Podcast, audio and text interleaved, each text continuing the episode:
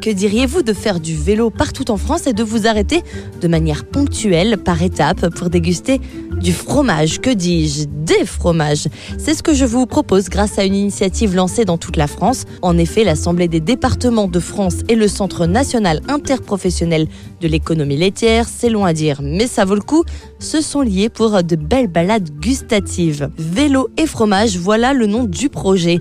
15 000 km de véloroute et de voies vertes s'offriront à vous pas de panique, que vous soyez cycliste occasionnel ou chevronné, vous allez forcément trouver un itinéraire sympa qui convient à votre niveau. L'avantage ici, c'est que l'on découvre les paysages français, on prend le temps, on savoure et surtout, surtout, après quelques kilomètres à pédaler, on se fait plaisir avec un bon plateau de fromage. Là aussi, il y en a pour tous les goûts, au lait cru, avec des pâtes cuites, persillées. Le but, c'est tout simplement de découvrir les traditions locales et le savoir-faire du fromager, un savoir-faire qui fait partie du patrimoine français. Pour ce projet, 45 départements jouent le jeu et vous invite à vous balader via 87 itinéraires différents sur le site Vélo et Fromage. Et si, comme moi, le vélo, eh bien, vous aimez ça, mais pas trop non plus.